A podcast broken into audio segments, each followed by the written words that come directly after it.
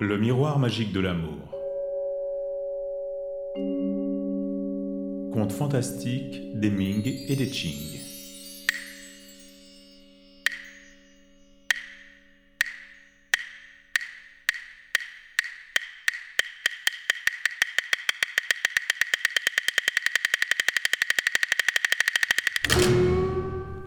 La fenêtre aux lucioles et herbes exotiques.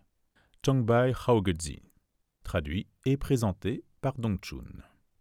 Après la publication des Contes fantastiques du pavillon des loisirs de Poussongling, qui a vécu entre 1640 et 1715, on vit apparaître de nombreuses imitations, dont La fenêtre aux lucioles et herbes exotiques, recueil très répandu sous le règne de Qianlong et plus communément connu sous le titre des manuscrits oubliés du pavillon des loisirs. Son auteur présumé s'appelle Changbai Haogezi. Certains chercheurs le confondent avec le célèbre lettré manchou Qinglan, qui a vécu entre 1735 et 1788. Mais les preuves ne sont pas suffisantes pour l'affirmer. Des recherches restent à faire sur l'identification du véritable auteur.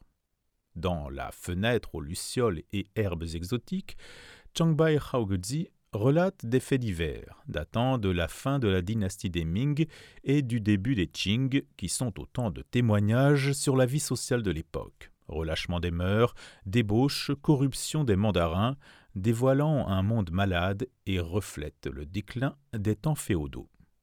L'auteur pose surtout le problème de la femme confrontée au rite confucéen. Il s'agit bien sûr d'histoires de sorcières, de renardes, de déesses et de fantômes qui possèdent toute une puissance surnaturelle tout en restant soumises aux lois et aux passions de la société humaine. Mais à la différence des contes fantastiques du pavillon des loisirs, ces êtres surnaturels n'ont que des rôles secondaires et servent d'auxiliaires aux femmes de l'époque pour affirmer, dans ce livre, leur aspiration à une vie meilleure, au mariage libre et le droit au bonheur. La fenêtre aux lucioles et herbes exotiques est non seulement une œuvre écrite dans une langue magnifique, mais la construction même des récits renouvelle la forme classique du conte fantastique. Dépassant la simple narration linéaire habituelle, l'auteur invente de nouveaux procédés d'écriture et de nouvelles mises en scène.